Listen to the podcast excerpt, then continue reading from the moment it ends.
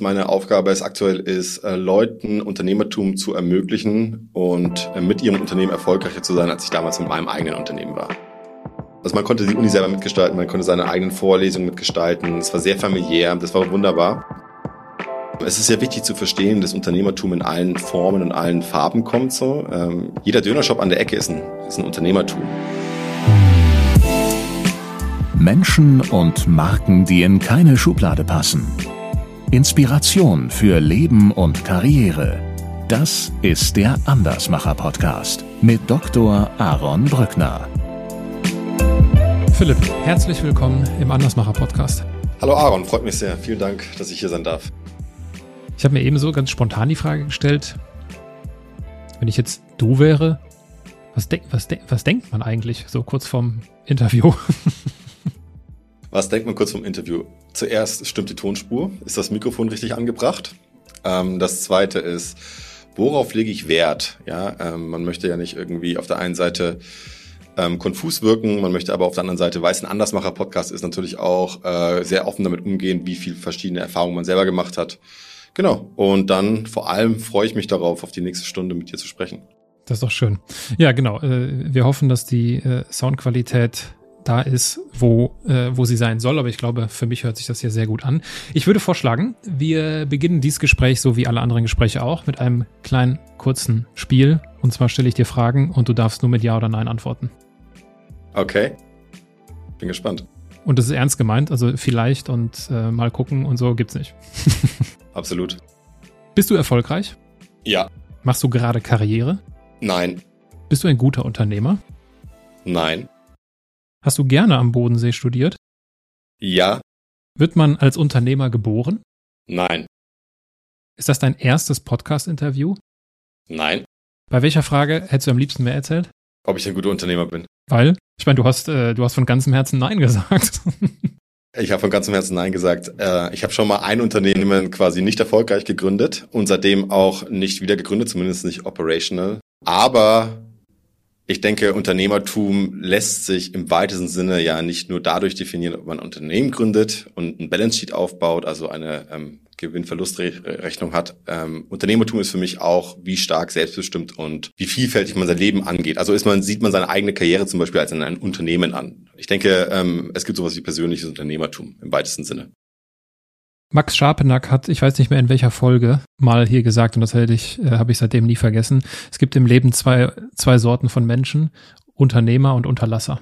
Das ist ein, das ist ein sehr, sehr gutes ähm, Beispiel aus meiner Sicht, weil es geht immer darum, glaube ich, Unternehmen geht es ja immer darum, auch Risiken einzugehen, sich auch mal in das kalte Wasser zu werfen. Das kann man auch mit einem Jobwechsel machen, wie du, glaube ich, auch selber gemacht hast, Aaron, was wir gerade im Vorfeld besprochen haben, was ich auch mehrfach gemacht habe. Und ähm, man kann diese Entscheidung auch unterlassen. Absolut, dem würde ich zustimmen. Und ich habe mal gerade ganz schnell stibitzt, nee, nicht stibitzt, sondern nachgeguckt, Folge 31 war das scheinbar mit Max. Äh, da hat er das nämlich äh, von sich gelassen in seinem ersten Auftritt. Stellen wir uns vor, Philipp, du sitzt abends an einer Hotelbar. Ja. Was würdest du, was würdest du trinken? Ich würde, glaube ich, ein Bier trinken. Ein Bier. Genau. Stellen wir uns vor, ich säße neben dir mit meinem Wein und äh, wir würden uns darüber streiten, was man jetzt am besten trinken sollte, Bier oder Wein. Und ich würde dich mit Sicherheit irgendwann fragen, Mensch, das ist ja hier richtig, ist ein netter Abend mit dir. Was machst du denn eigentlich so beruflich? Gute Frage. Ähm, wie viel Bier, wie viel Wein haben wir bis jetzt getrunken? wir, haben die, wir haben die zweite Runde bestellt. Die zweite Runde, okay. Ich glaube, ich würde dir erzählen, dass meine Aufgabe es aktuell ist, äh, Leuten Unternehmertum zu ermöglichen und äh, mit ihrem Unternehmen erfolgreicher zu sein, als ich damals mit meinem eigenen Unternehmen war. Das ist, glaube ich, meine Aufgabe. Genau. Und das Ganze machst du unter der Flagge Entrepreneur First, wenn ich das richtig gesehen habe. Genau, das mache ich unter der Flagge Entrepreneur First. Vielleicht macht es Sinn, wenn du einmal so ganz kurz so als Elevator-Pitch umreißt, was macht ihr da genau? Wer seid ihr? Entrepreneur First ist ähm, der weltweit führende Talent-Investor. Ähm, wir investieren in Einzelpersonen, bevor diese Personen eine Idee haben oder eine fertige Idee haben und vor allem bevor diese Personen einen Mitgründer haben. Und äh, dann ermöglichen wir diesen, diesen Personen sehr ausgewählt in einem Programm teilzunehmen, in dem sie ähm, Co-Founder, also Mitgründer Beziehungen testen können und ihre Ideen weiterentwickeln können, so dass diese Ideen sozusagen eine, eine Chance haben, zu einem globalen Unternehmen zu werden. Wir machen das seit zehn Jahren. Wir machen das in sechs Ländern aktuell und ähm, haben inzwischen 450 Unternehmen gebaut, knappe 8 Milliarden, mit knappen 8 Milliarden Enterprise Value sind die bewertet. Das bedeutet, aggregiert sind diese Firmen 8 Milliarden wert, was keine große Summe ist heutzutage, wenn man so bedenkt, welche Zahlen man so in den News hört. Allerdings, ähm, wenn man betrachtet, dass wir eben sehr, sehr früh investieren und sehr, sehr früh dieses, diesen Leuten diese Co-Founder-Relationship auch mit ermöglichen und damit begleiten, ist es doch ähm, relativ bemerkenswert da das Modell, was wir verfolgen, nämlich dieses Co-Founder Matching oder Co-Founder Matching Enablement, als am Anfang als sehr verrückt eingestuft worden ist, weil es sehr konträr geht zu der eigentlichen These aus dem Silicon Valley, dass sich doch Mitgründer doch besser schon aus dem Sandkasten kennen müssen. Und wir sagen, nein, das ist nicht so. Die Gründerbeziehung ist eine professionelle Beziehung und man kann diese Beziehung auch so angehen und auch professionell ja, facilitaten. Ja, über die Beziehung, darüber werden wir, darüber werden wir sehr ausführlich sprechen, was es denn dafür braucht. Wenn ich jetzt bei deinem, äh, wenn ich jetzt über dein LinkedIn-Profil scrolle, dann würde ich quasi sehen, du hast von sechs Ländern gesprochen und du bist quasi der, der Chef in Deutschland davon. Genau, ich bin Partner und General Manager, ähm, generaler Manager, genau, ähm, für Deutschland. Und wenn ich jetzt aber auch noch weiter scrollen würde in deinem LinkedIn-Profil, dann würde ich dann doch noch so ein paar Sachen finden, wo irgendwas mit selbstständig steht und ich wäre verwirrt. Ich würde mich fragen, was ist der denn jetzt? Ist der jetzt angestellt oder selbstständig? Ich bin aktuell, also ich bin, ich bin angestellt. Ich bin Partner in diesem, äh, in dieser Firma und äh, hier, für, hier führe ich eine ähm, Angestelltenversion aus, höhere, an, höhere Angestellten. Äh, aus. Ähm, selbstständig bin ich insofern, dass ich privat investiere als Angel Investor ähm, und selbstständig, ähm, selbstständig auch in der in meinen früheren Zeiten Sachen getrieben habe, wie zum Beispiel ein Startup gegründet habe in 2010 oder kleinere Agenturprojekte hatte. Genau. Ja, also mit der, äh, mit, mit deiner Scheiterstory kommst du heute übrigens nicht davon. Ich hoffe, das ist dir klar. da werden wir, äh, da werden wir drüber sprechen. Aber lass uns doch bleiben bei Entrepreneur First. Ich habe hier mit so ein, äh, ich glaube, das ist so der Claim ne, von euch. Zitat: Man investiert nicht in die Idee, sondern zu 100 Prozent in die Persönlichkeit des Gründerteams. Ja, wenn ich das richtig, äh, wenn ich das richtig gesehen habe. Das heißt, die Frage stellt sich ja, wie verdient ihr Geld? Ihr seid dann wahrscheinlich an den Gründungen beteiligt. Genau. Wir ähm, haben einen fixen Deal, den wir jedem Gründer anbieten. Ähm, und das ist, wir kaufen für 90.000 Euro 10% der Firma ab nach drei Monaten in unserem Programm. Wenn wir sehen, dass das Team sich gefunden hat und auf dem Weg ist, was Großartiges zu bauen, investieren wir. Und das ist dann die Anschlussfinanzierung oder die, sagen wir, die Startfinanzierung für das ähm, Gründerteam. Ähm, wir begleiten das Gründerteam weiter danach noch. Und damit kaufen wir dann Anteile ab, die wir dann später monetarisieren, wenn die Firma ähm, weit verkauft oder an die Börse geht. Die Statistik spricht jetzt ja wahrscheinlich gegen so ein Geschäftsmodell, oder? Weil ich meine, ist es, ist es, äh, ist es doch so, dass die meisten Startups scheitern.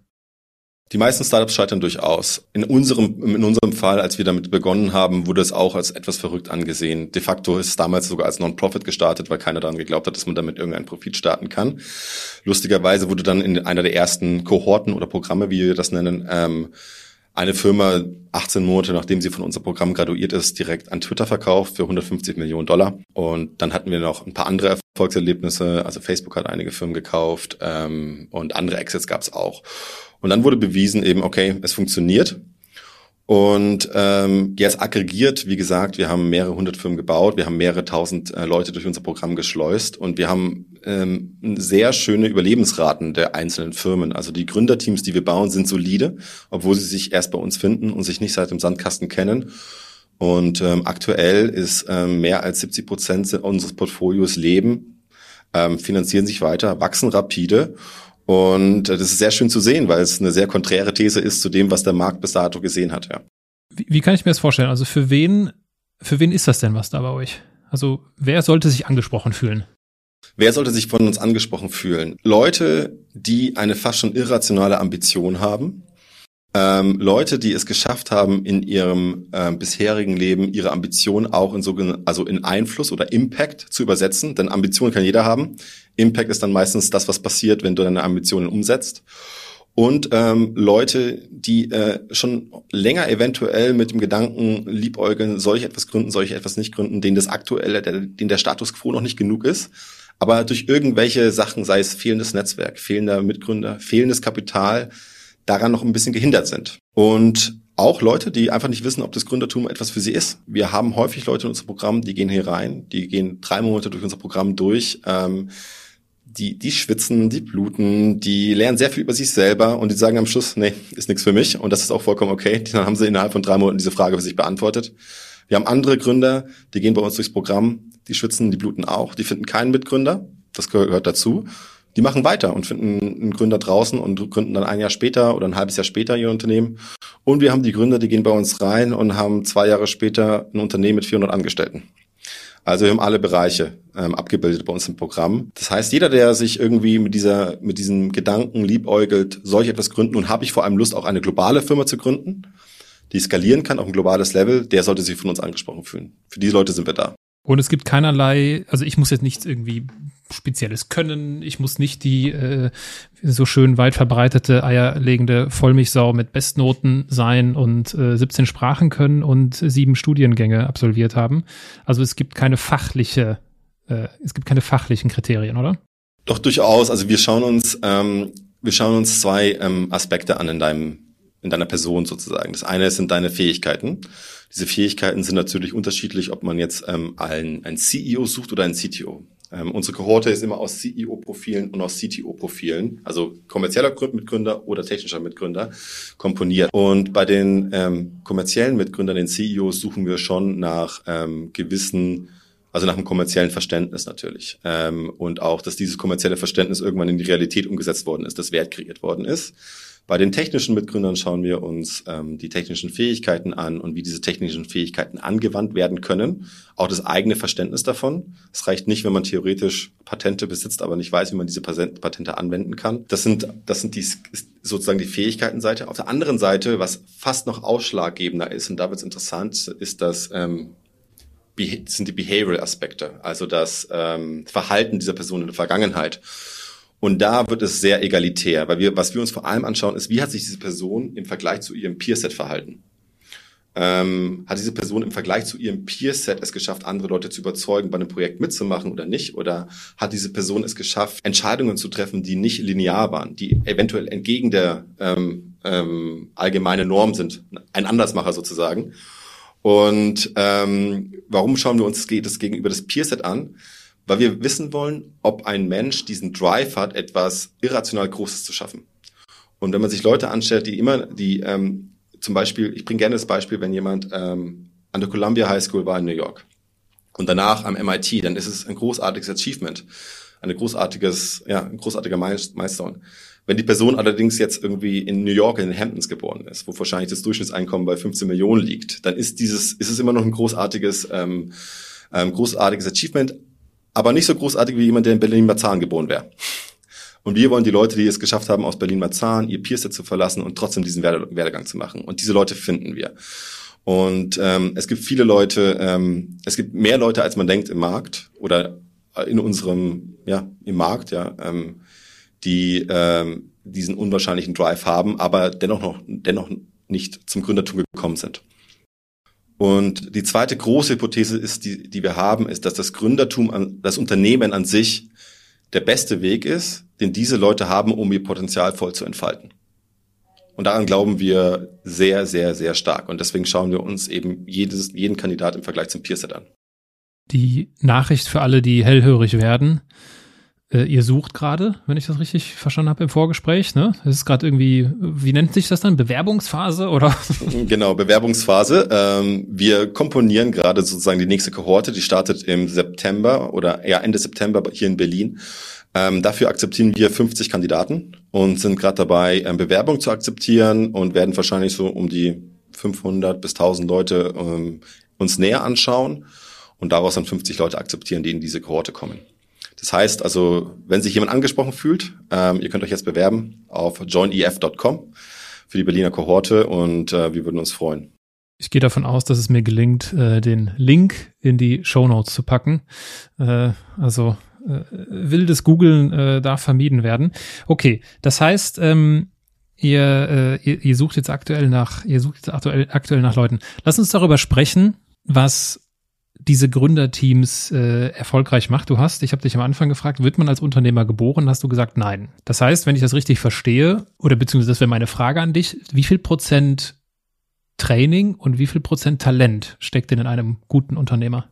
Also was ganz klar ist, glaube ich, in unserem Programm können wir keinen, also keinen schlechten Unternehmer, keinen Unterlasser zu einem Unternehmer machen. Aber wir können einen Unternehmer zu einem großartigen Unternehmer machen. Wir können die Ambitionen und die Fähigkeiten dieser Person amplifizieren sozusagen. Vor allem durch den richtigen Co-Founder, durch die richtige Umgebung und äh, durch gewisse Ressourcen, die wir bereitstellen. Ich würde sagen, es gehört eine gewisse Persönlichkeit dazu, erfolgreich sich auf, oder vielleicht auch nicht erfolgreich, aber zumindest allein schon auf die Reise zu begeben, zu versuchen, eine globale, eine globale Firma zu bauen. Ähm, es ist sehr wichtig zu verstehen, dass Unternehmertum in allen Formen und allen Farben kommt. So, ähm, jeder Dönershop an der Ecke ist ein, ist ein Unternehmertum. Das heißt, es gibt auch jeder Topf hat seinen Deckel. Was wir versuchen zu bauen, ist sind globale Firmen und dafür braucht man schon eine ähm, sehr sehr starke Ambition und ähm, sehr starke sehr starken Willen, sich selber zu realisieren. Und da bin ich überzeugt, dass das nicht jeder hat, der hier so, äh, äh also würdest du so weit gehen und sagen, jetzt unabhängig von eurem Programm und unabhängig von eurer Zielgruppe, in jedem von uns steckt unternehmerisches Talent? Ich persönlich bin der Meinung, ja. Ich persönlich bin der Meinung, dass es uns äh, ziemlich gut ausgetrieben wird, aber ähm, ich habe mich, ich mache für mich selber häufig das Gedankenexperiment, was wäre denn, in was für einer Gesellschaft würden wir leben, wenn jeder über 30 Unternehmer wäre? Wenn keiner mehr Angestellter wäre, na, nachdem er 30 Jahre alt ist. Wäre es eine pluralistischere Gesellschaft, würden wir eine höhere ähm, Elastizität haben in der Wirtschaft, weil wir mehrere Kleinunternehmen haben, mehr Kleinunternehmen haben. Ich bin der Meinung, dass ähm, fast, also ich kenne eigentlich keine Person, die keine unternehmerischen Gedanken hat in äh, keinstem Sinne. Ähm, es gibt, es wird bei uns es ist nur so, dass die wenigsten Leute gelernt haben, diese ähm, Gedanken auch zu nurturen, zu kultivieren und dann eben umzusetzen in die Praxis. Ja, ich denke, fast jeder hat ein unternehmerisches Gehen. Also ja, ist, ich, ich glaube in jedem, wenn ich da mal so meinen Senf einfach dazugebe, äh, ich glaube in jedem steckt so Gestaltungswillen, ja, auf jeden Fall. Ich meine, das ist das, was wir, womit wir auf die Welt kommen. Wir sind äh, Entdecker mhm. und äh, und neugierig und äh, wir wollen jetzt nicht in irgendein äh, Bildungssystem äh, Bashing abrutschen, äh, was uns möglicherweise diese mitgegebenen Geschenke irgendwie nimmt. Nur so wie ich Unternehmertum kennengelernt habe, oder je mehr Unternehmertum ich kennenlerne, desto eher bin ich davon überzeugt, dass das absolut nicht für jeden ist, weil einfach du mit Sachen konfrontiert bist, mit denen, da gibt es einfach Leute, wo ich mir, also im, im, engeren Bekannten- und Freundeskreis, wo ich sage, ey, das ist, es ist aber, da geht es nicht um gut und schlecht, du bist kein schlechter Mensch, wenn du nicht als Unternehmer, wenn du dich nicht unternehmerisch auslebst. Aber es gibt Leute, die sollten auf keinen Fall ihr eigenes Unternehmen haben. Oder bin ich dazu, bin ich dazu streng? Naja, die Frage ist, wie groß das Unternehmen ist meiner Meinung nach und welche Verantwortung dieses Unternehmen trägt. Ähm, es gibt mit Sicherheit Leute, die sollten keine anderen Leute führen, weil sie eventuell die Verantwortung nicht mehr nehmen möchten, etc. Ich glaube, ich glaube, es würde uns allen ganz gut tun, wenn jeder eine kleine unternehmerische Tätigkeit hat. Und sei die, das Unternehmen wiederum jetzt nicht quasi eine Gewinn- und Verlustrechnung alleine aufzustellen, aber Unternehmertum im Sinne, sich selbst zu realisieren und etwas zu unternehmen, was vielleicht nicht vorher schon irgendwo ähm, festgeschrieben ist, wie das zu funktionieren hat, sondern was du da, was du genau sagtest, dieses Entdeckertum ein bisschen auszuleben. Ich glaube, das ist schon relativ inhärent in uns als ähm, in uns angelegt. Ähm, was ich hundertprozentig sicher sagen kann, dass nicht jeder ähm, bei uns im Programm sein sollte, weil es dafür ähm, schon eine gewisse Resilienz benötigt und wie gesagt einen gewissen irrationalen Ehrgeiz. Und ähm, wenn das nicht gegeben ist und wir finden das nicht heraus im Interviewprozess, dann haben die Personen jetzt auch nicht unbedingt viel Spaß bei in dem Programm, weil es doch sehr, sehr anstrengend wird. Also da stimme ich dir sehr stark zu. Ja, okay. Ja, ich, ja okay. Mhm. Äh, weil für mich ist immer noch, für, für mich ist ein Riesenunterschied, ob du finanziell davon abhängig bist, also ob du wirklich finanziell zu 100 Prozent davon abhängig bist. Und da bin, da fällt für mich selbst der von dir eben angesprochene Döner-Shop äh, um die Ecke rein, weil das, das ist, äh, das ist Unternehmertum, ja. Also äh, äh, du, du bist ja quasi, es gibt niemanden, der dir, wenn es mal gerade schlecht läuft, sagt, ach, ach, ist jetzt nicht so schlimm, hier ist trotzdem dein Gehalt. So und dieses Gefühl, diese absolute Verantwortung zu tragen für sich selbst, die finde ich ist schon, die hat was Spezielles. Ja. Also ich muss ganz ehrlich sagen, ich bin es ja auch nicht. Ich bin ja auch Angestellter am Ende des Tages und ich habe ja, ich trage diese Verantwortung auch nicht. Genau. Ja, ich stimme dir zu, das ist äh, mit Sicherheit nicht für jedermann was. In der Unternehmertumforschung an sich unterscheidet man ja dann häufig zwischen Necessity-Unternehmern und Opportunity-Unternehmern. Also Unternehmertum, Unternehmern, die aus Notwendigkeit Unternehmer werden durch eine ähm, ähm, ja, durch einen Mangel an anderen Möglichkeiten und eben Unternehmer, die sagen, ich möchte Unternehmer werden, um mich selber zu realisieren oder möglichst viel ähm, auch wirtschaftlichen Wert abzugreifen. Ich finde es sehr interessant, diese Fragestellung, wenn man auch außerhalb von Deutschland schaut, weil in der westlichen Welt haben wir sehr viele Opportunity-Unternehmer, aber gerade in Entwicklungsländern zum Beispiel sehen wir sehr viele Necessity-Unternehmer. Es gibt klare, klare Unterschiede im Unternehmertum, ähm, ich stimme dir vollkommen zu. Ich habe selber eben diese Verantwortung bis jetzt auch nicht übernommen und stehe auch nicht vollkommen auf eigenen Beinen. Ich helfe aber Leuten dabei, auf eigenen Beinen zu stehen, was etwas paradox ist, aber was lustigerweise tatsächlich funktioniert. Du hast es die, du hast ja die Sandkästen schon angesprochen, ja, und dass so dieser, dieser Mythos sehr weit verbreitet ist, so hier, du musst mit deinen besten Buddies, musst du dein, dein Business aufbauen und dann ist das, äh, dann läuft das, ne? Ich glaube, du hattest so dem, das dem Silicon Valley zugeordnet.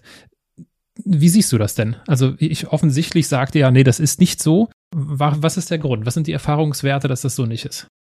Also die Erfahrungswerte sind erst erstmal unser Portfolio von 450 Firmen, von Leuten, die sie vorher nicht kannten und die starke Unternehmen aufgebaut haben, inzwischen mehr als 5000 Arbeitsplätze geschaffen haben. Das alleine ist schon mal der Erfahrungswert, der dazu spricht, es geht auch anders. Der andere Erfahrungswert ist, es muss natürlich ähm, gewisse Determinanten geben, die ähm, gesichert sind. Also ich glaube, es ist schwierig, ein Gründerteam aufzubauen. Auch in unserem Programm sehen wir das, wo die Werte konträr gegeneinander laufen. Das heißt nicht, die müssen unbedingt Konkurrenz sein, das eigene Wertesystem, aber sie sollten nicht kon ähm, konträr sein. Aber worauf wir zum Beispiel achten, um ähm, eine, also eine möglichst hohe ähm, Formationsrate, wie wir das nennen, zu haben bei uns in der Kohorte, so dass wir möglichst viele Teams sich finden, ist ein homogenes Verständnis von Ambitionen, ähnliche Ambitionen, die ähnlich groß sind, ein homogenes Verständnis von ähm, Urgency, also Dringlichkeit. Das heißt, ich möchte jetzt was bauen, ich möchte nicht morgen oder übermorgen anfangen damit. Und äh, ein komplementäres Skillset. Und wenn diese drei Sachen gegeben sind, muss, ähm, reicht es eigentlich, um eine professionelle Beziehung aufzubauen, die man als Mitgründer führen kann. Wir kennen viele Teams, die sehr erfolgreiche Unternehmen haben, aber die persönlich jetzt kein Bier miteinander trinken gehen ähm, und trotzdem super erfolgreich sind als Unternehmer und auch sehr erfolgreich sind als ähm, Führungskräfte. Deswegen ähm, ja, das sind eigentlich die Erfahrungswerte, die aus meiner Sicht dafür sprechen, dass man nicht ähm, Best, Best Buddies sein muss, um ein Unternehmen zu bauen. Ich denke sogar, es kann teilweise konträr sein oder es kann teilweise sogar hinderlich daran sein, wirklich erfolgreich zu sein, denn es werden extrem viele harte Entscheidungen getroffen. Ähm, es gibt extrem viele Konflikte, ähm, die dann so eine Freundschaft natürlich auch belasten können. Ähm, und ähm, der andere Punkt ist, der dritte Punkt, den ich davor gesagt hatte, war ja komplementäre Skills es ist relativ unwahrscheinlich, dass du in einem direkten Freundeskreis diese drei Aspekte der Ambition, der Dringlichkeit und der Fähigkeiten findest, weil ansonsten hättest du schon gegründet. Ja? Wenn das wirklich diese drei Determinanten sind, warum ist es dann noch nicht so weit? Ja, auf jeden Fall in unser Portfolio sehen wir das als die stärksten Determinanten. Und ähm, in den, wenn die Teams noch ganz, ganz jung sind, also wirklich, die haben sich das erste Mal vor einer Woche kennengelernt und fangen an miteinander zu arbeiten, selbst da sehen wir schon Indikatoren, ob etwas ein starkes Team ist oder nicht. Ähm, die Leute, die bei uns länger dabei sind, die länger mit uns zusammenarbeiten, die können meistens wirklich innerhalb der ersten Woche vorhersagen, ob dieses Team quasi die nächsten Hürden, wie zum Beispiel das Ende der Teambuilding-Phase oder unser Investment-Komitee, wo wir die 90.000 Euro investieren, ob die das schaffen werden. Und das liegt einfach daran, weil man sehr früh beobachten kann, ob ein Team anfängt, produktiv zu sein. Also frühe Produktivität in einem Team ist einer der größten, ähm, einer der besten Variablen, um zu vorherzusagen, ob das Team erfolgreich ist. Wir sehen, was besonders ist bei uns im Programm, dass wir ja Teams auch auseinanderbrechen. Also wenn wir sehen, dass ein Team nicht produktiv ist, wenn wir sehen, dass ein Team nicht funktioniert, dann reden wir mit dem Team, sagen ganz klar, Jungs und Mädels, das funktioniert nicht und dann brechen wir diese Teams auseinander. Meistens machen die Gründer das auch selber, weil sie es auch realisieren. Die werden von uns auf gewisse Frameworks und also ähm, gewisse Modelle trainiert. Wenn diese Teams dann auseinandergebrochen sind und sich wieder ähm, die Einzelpersonen dann in neuen Teams zusammenfinden, auf einmal sieht man, dass diese Teams in, mit ähnlichen Ideen, Ideen, manchmal auch mit denselben Ideen, innerhalb von zwei Tagen mehr Fortschritt machen als das Team davor in drei Wochen. Einfach nur, weil es eben passt und weil diese Teams so produktiv werden. Und ähm, darauf versuchen, das versuchen wir sehr, sehr früh zu identifizieren und natürlich auch zu ermöglichen. Diese, diese frühe Produktivität. Und das produktive Team ist am besten wie groß? Wir glauben stark daran, dass es immer Teams von zwei Leuten sind. Also ein technischer Co-Founder und ein kommerzieller Co-Founder. Und wir glauben, wenn ein okay. Team, wenn ein Team damit äh, da anfängt, ähm, so früh, also wir sind da wirklich früh unter Unternehmensbildungsprozess, wir sind da früher als jeder andere, sind wir mit dabei.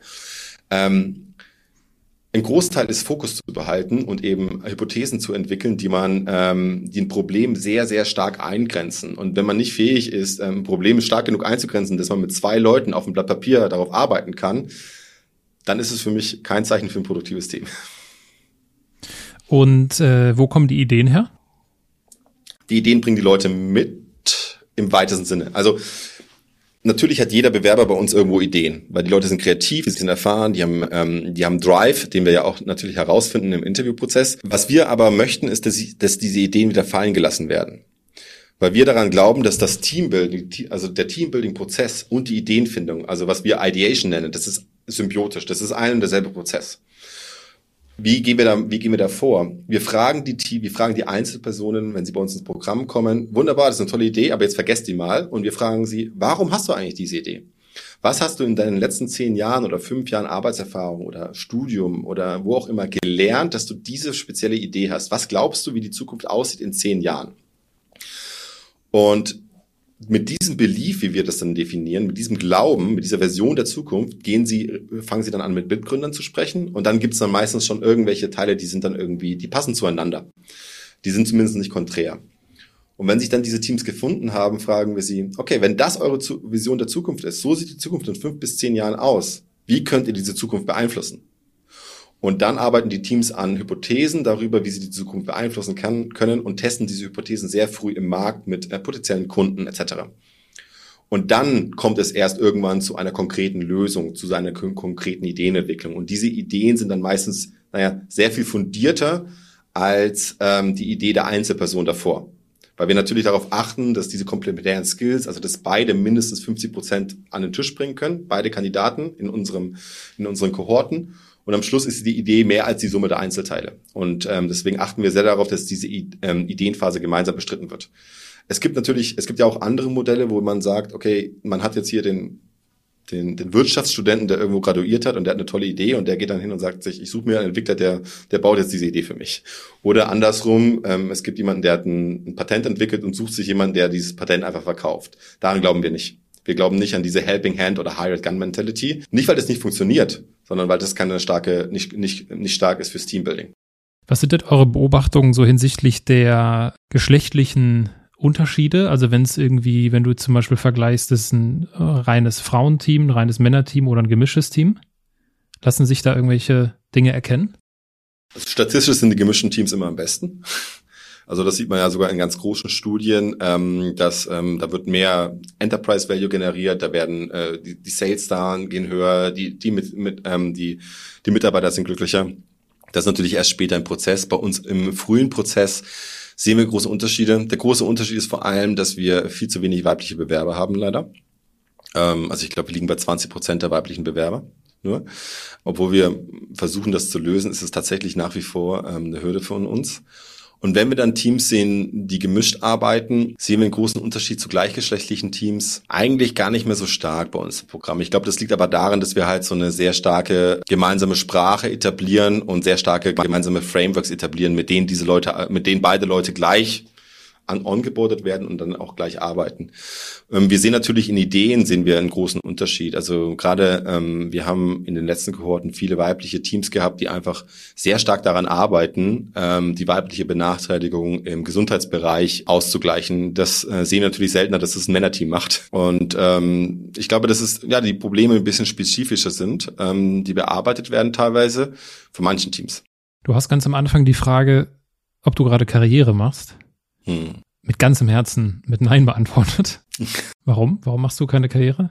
Also Karriere im klassischen Sinne ist ja, okay, ich ähm, climbe ab, also ich kletter irgendeine Karriereleiter hoch und verdiene mehr Geld und, ähm, und so weiter und so fort. Als ich ähm, meinen vorherigen Arbeitgeber verlassen habe, habe ich mein Gehalt ähm, sehr stark verringert. Und weil ich mich bewusst dagegen entschieden habe, diese Karriere zu verfolgen. Ich habe einen Quereinstieg gemacht quasi in diese Szene oder professionell in diese Szene rein, in der ich vorher schon hobbymäßig unterwegs war, sagen wir so. Ich glaube, im klassischen Sinne ist es Karriere. Wahrscheinlich würden viele meiner Ex-Kollegen sagen, das ist keine Karriere. Für mich persönlich würde ich schon sagen, es ist eine Karriere. Also ich bin sehr nah dran an dem, was ich möchte. Natürlich habe ich auch meine eigenen Ambitionen. Vielleicht sind da auch noch Gründerambitionen, die irgendwann ausgelebt werden müssen. Aber ja, klassische Karriere würde ich das nicht nennen. Weil du hast ja, das ist ja die, noch die weitere interessante Komponente. Du machst keine Karriere, bist aber erfolgreich. Weil du hast gesagt, ne, machst du, bist du erfolgreich, hast gesagt, ja. Ja, also, ja, ja, also, Das ist eine sehr gute Frage. Wie gesagt, Karriere ist für mich halt ein bisschen so ein vorgefertigter Pfad, den man geht, der halt dann irgendwie damit, also wo man promoted wird, ähm, eins nach dem anderen und so weiter und so fort. Das mache ich nicht. Bin ich erfolgreich? Ich denke, ich bin insofern erfolgreich aus meiner Sicht, dass ich mir es den Luxus ermöglichen kann, einfach mal Anfang 30 einen komplette Karrierewechsel hinzulegen und äh, trotzdem einen tollen Job ausfüllen kann. Also hier ähm, mit einem tollen Team und das ist, das ist ein großer Erfolg aus meiner Sicht heraus. Ich bin aber kann sehr viel selbstbestimmter arbeiten dadurch. Bin zu 100 Prozent bei dir. Ich wollte dich hier nicht ins, äh, ins eiskalte Wasser stoßen. Äh, ich bin ohnehin äh, dafür, dass wir Karriere neu definieren müssen, weil ich finde diese, du hast es die klassische Definition genannt. Äh, das ist das, was viele Menschen im Kopf haben. Ich stelle sehr häufig diese Frage, ob jemand gerade Karriere macht. Und äh, in diesem klassischen Sinne würden sehr viele Nein sagen. Und äh, dann unterhalten wir uns darüber, was Karriere auch noch sein könnte. Und vielleicht ist es das, dass wir das, was wir haben, unsere Ressourcen, sehr gut nutzen und sehr gut äh, äh, in die Welt bringen. Also ich habe dann immer gern meine Formulierung, das haben die Hörerinnen und Hörer mit Sicherheit schon tausendmal gehört. Wenn ich das, was ich bin, mit dem, was ich mache, in Einklang bringe, dann mache ich Karriere. Und das ist halt alles andere als dieses höher, schneller, weiter. Noch ein besseres Dienstauto und mein goldener Käfig wird noch goldener. Sondern das ist einfach der Blick nach innen und dann nach außen und zu gucken, okay, wo habe ich das beste Matching? Und ich glaube, wenn du das jetzt hörst, würdest du wahrscheinlich sagen, ich mache Karriere. Oder? Ich mach, ja, ich mache Karriere. Ah, ja, dann, dann würde ich sagen, ich mache Karriere. Aber für mich war, also auf einem ganz persönlichen Level, für mich war nichts schlimmer, als diesen goldenen Käfig zu haben, der auch mein Denken teilweise gelähmt hat ähm, und der mir nach und nach das Verständnis für die Vielfalt von den Möglichkeiten, die da außerhalb sind, noch genommen hat. Und einer der besten Sachen, die man hier in diesem Job hat, ist, ich hatte neulich so ein, neulich habe ich so einen Kommentar losgelassen, das zweitbeste zum selber gründen ist, bei, bei uns zu arbeiten und eben immer die, unsere Gründe zu begleiten, weil diese, diese Vielfalt an Themen, mit denen man sich beschäftigt, sei es technologisch, ähm, sei es mit Businessmodellen, sei es mit Persönlichkeiten, ähm, die verschiedenen Persönlichkeiten, die wir bei uns im Programm haben, ist äh, so unheimlich bereichernd. Das kann man sich, äh, kann man sich schwer vorstellen. Einer der Gründe, warum ich am Schluss den Absprung geschafft habe und quasi diesen Job angenommen habe, war, ich war kurzfristig, ich war eine, für eine kurze Zeit, für sechs Monate im Silicon Valley bei, bei X, The Moonshot Factory. Das ist sozusagen die R&D-Abteilung von Google oder von Alphabet und hatte da die Möglichkeit, an so einem technologischen Moonshot zu arbeiten mit unglaublichen Leuten. Also da war der, der Patent, der, der Ingenieur, der das Wi-Fi erfunden hat und das Patent hält, war der Lead-Ingenieur in meinem Team oder die Person, die Oculus Rift designt hat. Ja, und das waren es war eine unglaublich, unglaubliche Exposure zu dieser, zu dieser Vielfalt, was da draußen passiert. Und dann, als ich zurückgekommen bin nach Europa, war so, okay, gut, in meinen alten Job mehr oder weniger. Da war ich so, okay, das fehlt mir ein bisschen. Und naja, Entrepreneur First, also das, was wir hier versuchen zu machen, kommt dem eigentlich am nächsten, genau. Und sogar auch mit Silicon Valley Ambitionen, wenn auch nicht mit Silicon Valley Ressourcen. Du der Vollständigkeit halber R&D ist die Forschung und Entwicklungsabteilung und äh, jetzt ist die Frage an dich, ob du der Vollständigkeit halber noch auflesen willst, was war denn dein früherer Arbeitgeber? Die Frage liegt natürlich jetzt nahe. Okay. Ja, ich war, ich war sieben Jahre lang bei Google. Ich war sieben Jahre lang bei Google und bin, äh, nachdem ich selber gegründet habe, zu Google gegangen, weil ich eine große Firma kennenlernen wollte. Bin dann da irgendwie sieben Jahre geblieben und habe mich dann selber irgendwann gefragt, wie kommt es, dass du jetzt seit sieben Jahren bei Google bist? Und Google ist ein toller Arbeitgeber und sind tolle Kollegen, aber zu mir hat es ehrlich gesagt nicht so wirklich gepasst.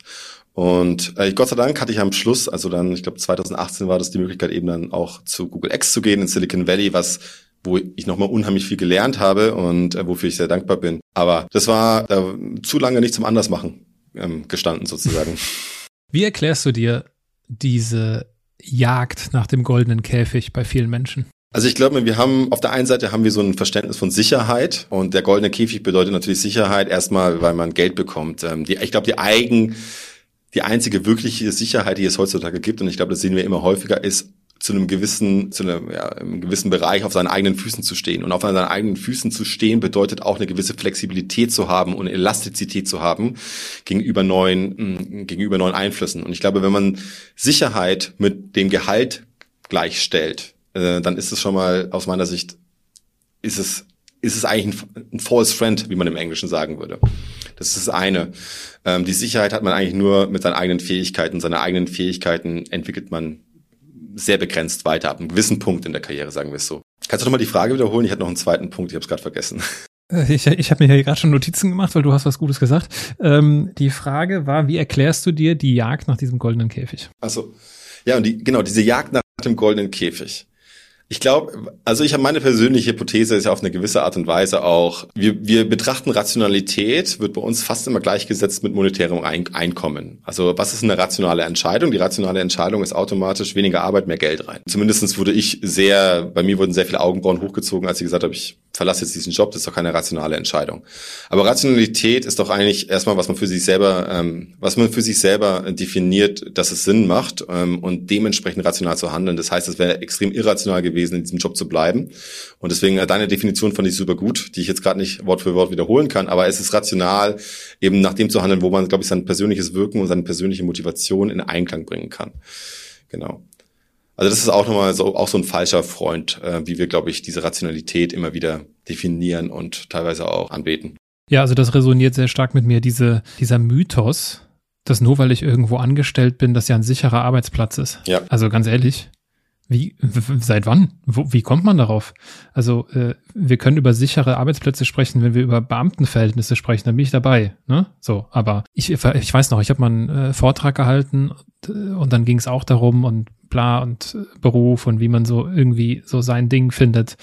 Und dann sprach nämlich eine Teilnehmerin davon, dass sie, ja, eigentlich wollte ich ja mal ein Café eröffnen und wie auch immer. Und dann, gut, ist ja auch so ein bisschen so der Klassiker, aber da habe ich gefragt, ja, warum hast du das denn noch nicht gemacht? Oder gibt es irgendwie Ideen, Ansätze, Projekte, was auch immer, was du nebenher machst, die in diese Richtung gehen könnten?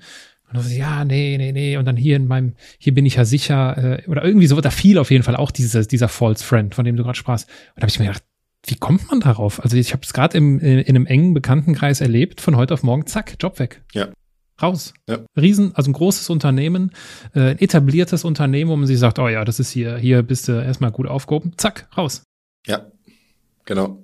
Und das ist ja, wenn es dann passiert, wenn du in deinen 20er bist oder 30ern, gut. Aber wenn es passiert, wenn du 45 bist und nie irgendwie einen anderen oder noch älter, vielleicht 45 ist auch kein Alter mehr heutzutage, aber nie gelernt hast, quasi auf eigenen Beinen zu stehen und selber aus dem Nichts schnell was zu kreieren, wird schwierig dann wird es schwierig. Es sei denn, wir haben gelernt, genau das zu tun. Und äh, hin und wieder lernen wir sowas auch im Studium. Und wenn ich das richtig gesehen habe, hast du an der Zeppelin-Universität studiert. Genau. Ich habe in Wittenherdecke studiert. Ich weiß, ja. Und ihr seid, ihr seid ja quasi die kleine Schwester, der kleine Bruder, wie auch immer man sehen möchte. Zumindest werdet ihr so genannt in Witten. und weil der euer euer Uni-Gründer war ein äh, Alumnus von äh, von Witten. Genau. Wie war's? Wie war's da unten? Wie es da unten war? Also unten im Sinne von geografisches unten, also im südlichen Sinne, weil in der Nähe vom Bodensee. Genau, in der Nähe vom Bodensee. Also erstmal war es da immer ziemlich neblig, weil unser Semester ging ja nur bis Mai und ab September, das heißt, wir saßen da immer im Nebel ähm, und den Sommer hat man dann meistens woanders verbracht. Aber wie war es da unten? Ich glaube, ähm, die Phase, als ich damals da, dort war, ich glaube, ich war 2008 bis 2011, glaube ich, dort. Ist korrekt, ja. Ja, die, die, danke.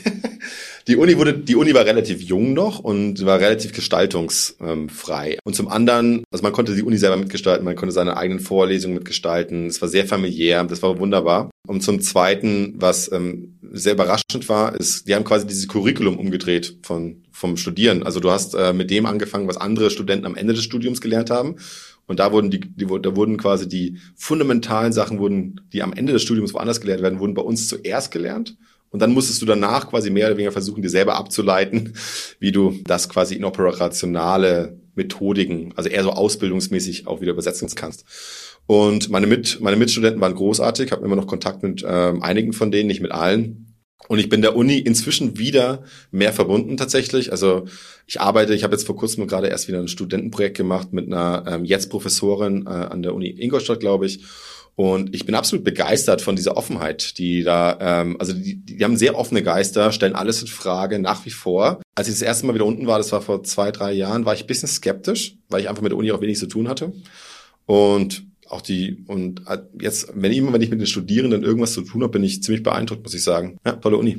Was war dein, was war dein Highlight des Studiums? Mein Highlight im Studium. Ich habe, also ich, ich hatte, ich habe Politik und Verwaltung studiert. Also ziemlich konträr zu dem, was ich jetzt gerade mache, würde man zuerst denken. Ich war in Nepal und habe in Nepal ein Praktikum gemacht mit der GIZ. Nee, GIZ, Gesellschaft für internationale Zusammenarbeit. Und ich, ich hätte es noch gesagt. Und es war eigentlich mein, war damals mein Traum, in die Entwicklungszusammenarbeit zu gehen und war dann allerdings von diesem kein Profit machen und wie sich das auswirkt, quasi auch wie so eine Organisation arbeitet, war ich dann etwas desillusioniert. Und ich bin zurückgekommen im Januar und habe dann gesagt, ich gründe jetzt ein Startup und habe ein Startup dann quasi aufgebaut äh, mit einem Typen, der damals durch Zufall bei mir in der Wohnung eingezogen ist. Ich kannte den vorher nicht. Ähm, der ist inzwischen mein bester Freund, mein Trauzeuge, ich bin sein Trauzeuge. So geht's nämlich auch. Wir waren keine Sandkastenbrüder davor und haben dieses Startup aufgebaut und ähm, sind damit auch gescheitert, aber haben zwei Jahre lang alles da reingesteckt, haben Geld geraced ähm, von Investoren, sind nach Madrid gegangen, haben ein Büro in Berlin aufgemacht und diese und nebenher das Studium beendet. Und die Uni war super flexibel, das zu accommodaten. Natürlich musste ich meine Prüfungsleistungen erbringen, wie jeder andere. Aber ähm, uns hat niemand Steine in den Weg gelegt. Alle waren extrem supportive und haben gemeint, sie finden es super, dass wir das machen. Und ich fand das extrem beeindruckend, wie ich halt als Politik- und Verwaltungswissenschaftler sozusagen oder angehender Politik- und Verwaltungswissenschaftler, der halt irgendwie über Varieties of Capitalism geforscht hat ähm, und Unternehmertum in Entwicklungsländern, auf der einen Seite zeitgleich quasi ein hyperkapitalistisches Startup gründen konnte, das nicht kapitalistisch war am Ende, weil es nicht funktioniert hat. Aber diese beiden Gegensätze so, so zu vereinen, das fand ich wunderbar. Das war Wahnsinn. Und ich muss sagen, das hilft mir heute noch. Also dieser, dieser ganze Background in, aus Verwaltungswissenschaften ist tatsächlich sehr interessant, weil eine Verwaltung ist quasi wie ein Computer, nur dass der, ähm, also same input, same output im Idealfall. Und man lernt relativ viel da wenn man das tiefer versteht, darüber, wie man auch mit Ingenieuren arbeiten kann. Das ist tatsächlich lustig. Ja. Ah, interessant. Aber es ist, es riecht, äh, ich, ich rieche den oder ich spüre den Wittner Geist, wenn ich da so zuhöre, weil das ist definitiv der Grund, weshalb ich damals, ich habe auch 2008 angefangen und äh, war bei uns ja so die finanzielle Schieflage, habt ihr vielleicht auch mitbekommen damals. Das waren genau die Gründe, weshalb ich in, in Witten angefangen habe, weil ich relativ schnell über einen Kontakt das nahegelegt bekommen habe, was ich dort machen kann. Und ich bin so dankbar für diese ganzen Dinge, die ich nebenher machen konnte, weil die haben mich viel mehr geprägt als irgendeine Rewe-Vorlesung oder irgendein Makro 1 oder 2 oder was auch immer.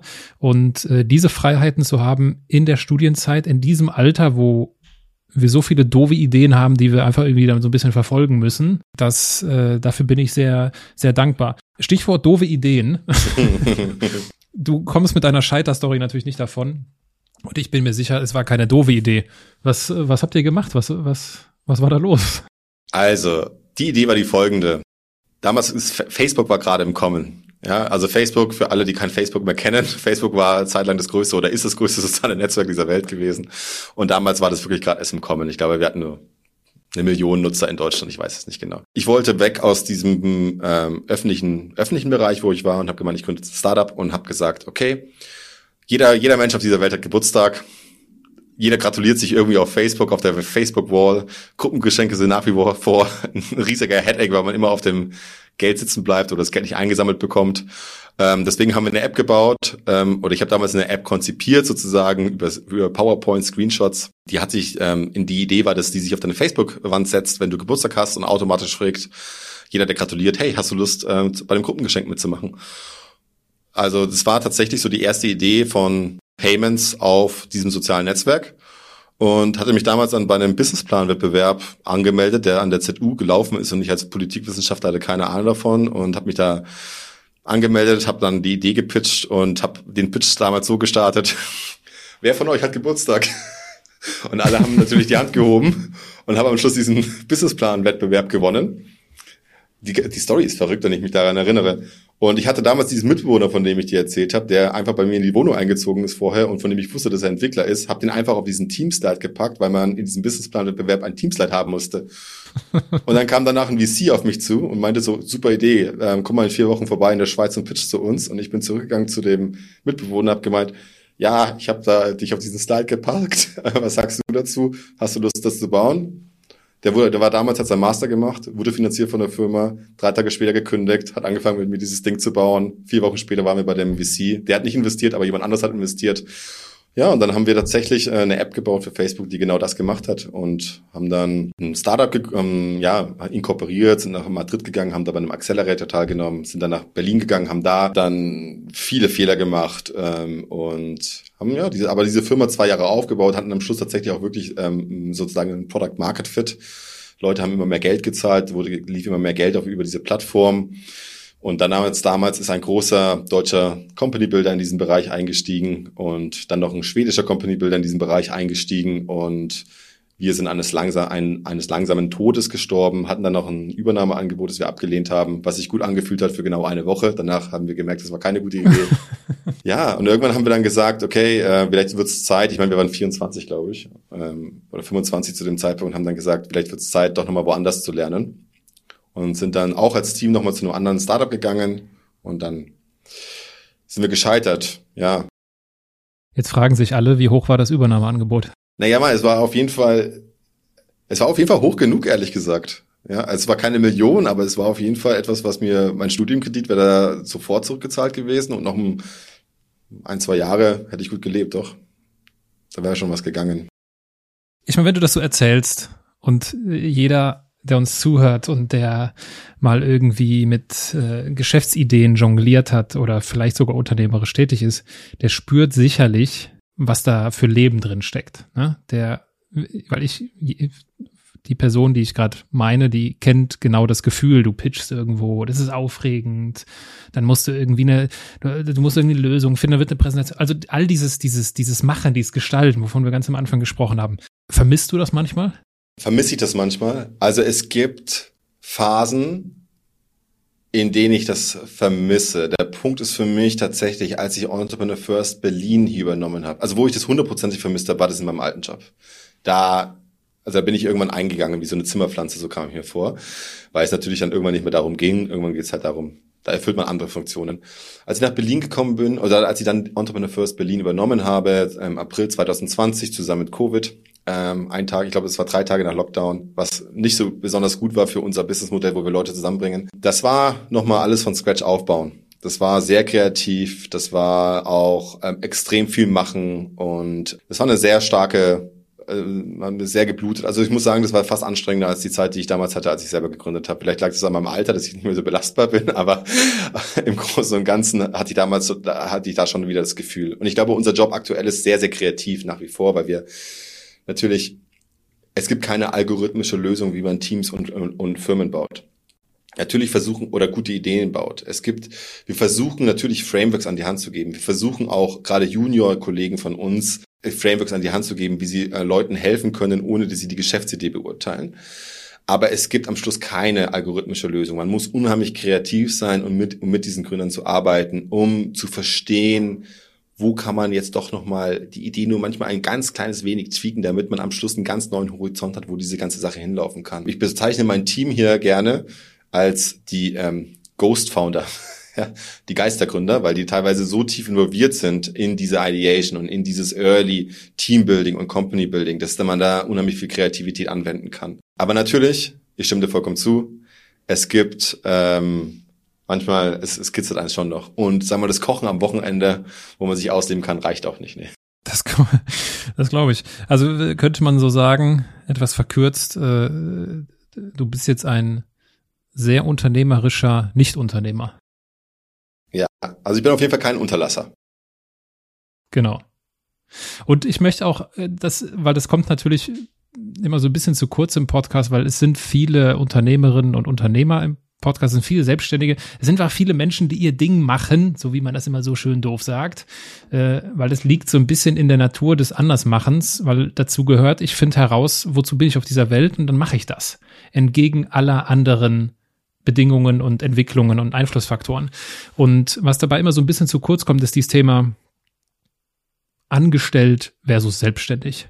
Und ich sage es hin und wieder und deswegen nochmal in, in aller Ausdrücklichkeit, ich, darum geht's gar nicht. Ne? Und wenn du nämlich genau so einen Weg gehst, wie du ihn gehst, zu sagen, hör mal, ich, ich alles aber kein Unterlasser sein und, äh, und ich unternehme hier und ich bin quasi Unternehmer. Das ist immer so dieses geflügelte Unternehmer im Unternehmen, weil ich nicht mehr hören kann.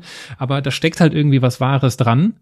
Und äh, wir, es, es gibt halt sehr unterschiedliche Jobs und natürlich kann ich in einem festen Angestelltenverhältnis die Dinge anders machen. Also zu 100 Prozent. Und das klingt für mich danach, dass du da so deinen Weg findest. Ich würde halt bei dir, wenn ich dir so, wenn ich da offen sein darf an der Stelle, es hört uns ja keiner zu, ähm, es ist ja ganz privat hier.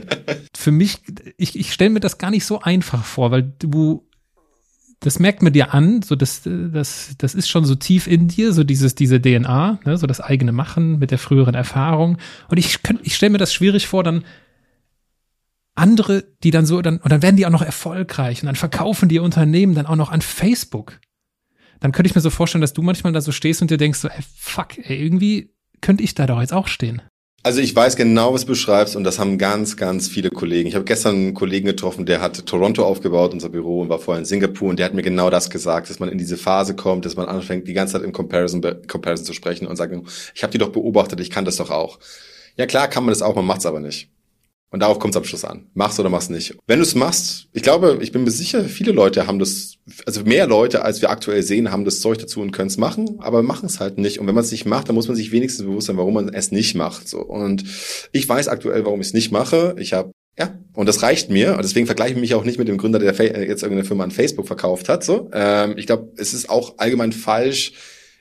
Äh, sind wir wieder bei rational da einfach zu sagen, hu, es gibt jetzt eine allgemeingültige KPI, also Kennzahl, nach der ich mich vergleichen muss. Und das ist dann entweder der, ist ein Geldbeutel oder ist ein Auto. Das ist dann eigentlich genau das andere, genau das, was wir nicht machen wollen, was die Leute, was klassische Karriere macht, nur ein bisschen versteckt. Aber eigentlich ist es genau derselbe Mechanismus. Und das wollen wir ja eigentlich nicht machen. Ne? Also es geht ja darum, irgendwie so ein bisschen pluralistisch darauf zu schauen. So, es gibt verschiedene Wege und es gibt verschiedene Sachen. Ich glaube, was wichtig ist, dass man sich selber ehrlich sein muss. So, wofür schlägt dein Herz und warum machst du das? Und wenn du es nicht machst, ähm, willst du es vielleicht später irgendwann machen. Also, und diese Ehrlichkeit ist, glaube ich, sehr, sehr wichtig. Und diese Ehrlichkeit ist auch was wir versuchen in unserem Programm unseren Leuten auch nahezulegen oder vor allem vor dem Programm.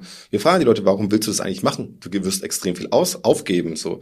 Und häufig wissen Leute gar nicht, warum sie das machen wollen. Die, ähm, das ist halt genau, was du sagtest. Die sehen sich halt dann schon, die haben noch nicht eine, kann, noch keine Idee, aber sehen sich schon quasi eine Firma an die Börse bringen. So. Aus meiner Sicht ist es eigentlich wirklich die falsche, falsche Motivation. Ist vielleicht ein Teil der Motivation natürlich, aber wenn das die einzige Ambition ist, dann ist es, glaube ich, nicht das Richtige für dich. Weil es geht für die meisten Leute tatsächlich eher darum, ihren eigenen Impact zu vergrößern und selber zu wissen, okay, ich habe das, was ich in mir trage, halt irgendwie nach außen gebracht und realisiert. Und das ist, was wir sehr häufig bei sehr, sehr erfolgreichen Gründern sehen. Wenn ich deine Schulfreunde nach dem Abi gefragt hätte. Uh. Mensch hier, der, der Philipp, was wird aus dem mal werden? Was hätten die mir gesagt? Also ich habe damals, ich glaube, ich habe damals in unserer Abi-Zeitung, die, da gab es so einen Fragebogen und bei mir haben alle gesagt, ich bin der, der als erstes im Knast landet. okay, äh, Anschlussfrage. Wie kommen Sie denn darauf? Also ich war kein besonders guter Schüler. Ähm, also ich war nicht dumm, aber ich war kein besonders guter Schüler und ich war meine, sagen wir mal, mein Freundeskreis war auch eher außerhalb der Schule in anderen sozialen Bereichen, sozialen Zirkeln und aber ich habe mich mit allen gut, ich habe mich mit den meisten sehr sehr gut verstanden, eigentlich mit allen gut verstanden und es war jetzt auch nicht böse gemeint, aber ich glaube, ich habe in der Schule, es war eine konservative Schule und ich bin da, das hat nicht so ganz so hundertprozentig gepasst. Aber ich glaube, also ich, ich habe jetzt am Wochenende, ich glaube, die werden nicht negativ. Ich glaube, sie werden gar nicht so überrascht, sagen sie so. Aber ja, ich glaube, sie werden gar nicht so überrascht. Woran machst du das fest? Ja, weil ähm, Woran mache ich das fest? Weil ich keine klassische Karriere gemacht habe und eben doch wieder ein bisschen aus der Bahn gesprungen bin. Und ähm, das würde sie, glaube ich, nicht überraschen. Genau, ich hatte mal einen Freund, der hat zu mir gemeint, äh, ein Sänger von mit dem ich Abi gemacht hat, der hat gemeint so, ja, bei dir kann alles sein, also kann, kann alles rauskommen. Kann sein, dass du irgendwie so ein ruthless DAX Manager wirst, kann aber auch sein, dass du halt irgendwie nur einen Surfshop machst in Bali. Ich hatte damals gemeint in der Abi-Zeitung, wo siehst du dich in zehn Jahren? Sandkörner zählen in der Sahara, weil ich das eine Frage, damals fand ich das eine Frage, das finde ich jetzt irgendwie nicht so, konnte ich keine Antwort drauf geben. Da waren andere, die wussten sehr genau, was sie machen wollten. Die wollten halt dann, ich studiere jetzt BWL, dann gehe ich zu McKinsey. Oder ja, das, das war bei mir nicht so. Ich war da, mal schauen, was kommt. Es ist ja, ich weiß nicht, ob du diese Theorie kennst über Unternehmertum. Es gibt ja ganz viele soziale Theorien über Unternehmertum und sozialwissenschaftliche Theorien über Unternehmertum, über die Persönlichkeit von Gründern. Und es gibt so eine Theorie, die auch von den Gründern relativ gut akzeptiert wird. Das ist die über dieses Effectual Reasoning oder Adaptive Reasoning. Das ist genau diese, ähm, dass die erfolgreichsten Unternehmer häufig anders argumentieren. Die argumentieren nicht, wenn ich A mache, kommt B und wenn ich B mache, kommt C, sondern eher so, wenn ich A mache, dann habe ich auf einmal eine Opportunität, B, C, D, E, F, G zu machen und ich kann aber während ich, während ich etwas mache, entscheide ich. Und äh, die sind sich sehr bewusst über diese ganzen Wechselwirkungen und sind halt sehr dieses sehr opportunity-driven auch. Und ich glaube, diese Planbarkeit deines Lebenslaufes etc. ist auch eine sehr große, ist wieder, sind wir wieder bei der Sicherheit. Es ist ähm, aus meiner Sicht ähm, Vielleicht, vielleicht gibt's das, aber ich finde es relativ uninteressant. Also ich bin da eher so, lass mal schauen, welche Opportunitäten es gibt so und ich glaube auch, dass jede Aktion, die man heute macht, verändert sich die Möglichkeit, die man morgen hat. Und deswegen kann man da sehr explorativ unterwegs sein. Meine Hypothese. Frage zum Abschluss. Meinst du das Leben verstanden zu haben? Mal so, mal so. ist das eine ernst gemeinte Frage? Das ist mein bitterer Ernst. Warum soll das denn keine ernst gemeinte Frage sein? Nein, ja, ich habe das Leben definitiv nicht verstanden. Ich habe das Leben definitiv nicht verstanden, aber ich habe inzwischen mehr Lust daran, mir gewisse Fragen zu stellen über das Leben, sagen wir so. Ich hatte immer Lust, mir Fragen zu stellen, aber früher als Teenager fand ich die mehr schmerzhaft und ich glaube, je älter man wird, desto mehr merkt man so, es geht ja immer weiter. Und ähm, wie gesagt, es ist ein explorativer Prozess. Also nein, ich habe das Leben nicht verstanden, aber ich genieße es, glaube ich, mehr als früher. Ich meine, ich würde dich, ich würde, ich würde dich das gerne fragen, weil du redest mit mehr interessanten Menschen in dem skalierten Hobby-Podcast machen. Hast du das Leben verstanden? Ja, dafür, dafür wird sich äh, früher oder später vielleicht eine Gelegenheit finden, dass ich diese Antwort, äh, okay, diese Frage beantworte. Aber äh, ich, ich bleibe mal auf meinem Stuhl des Fragenstellers an der Stelle sitzen und äh, danke dir Philipp, für deine Zeit, für, deinen, für den Ausflug in die große, bunte Welt des Entrepreneurships und was ihr dort, wie ihr dort vorgeht. Und das ist definitiv, äh, das ist definitiv anders. Und einen ganz herzlichen Dank für die offenen Einblicke in die, äh, in die biografischen Bausteine. Danke für deine Zeit. Vielen lieben Dank. Es war, es war eine große Freude, mit dir zu sprechen. Danke.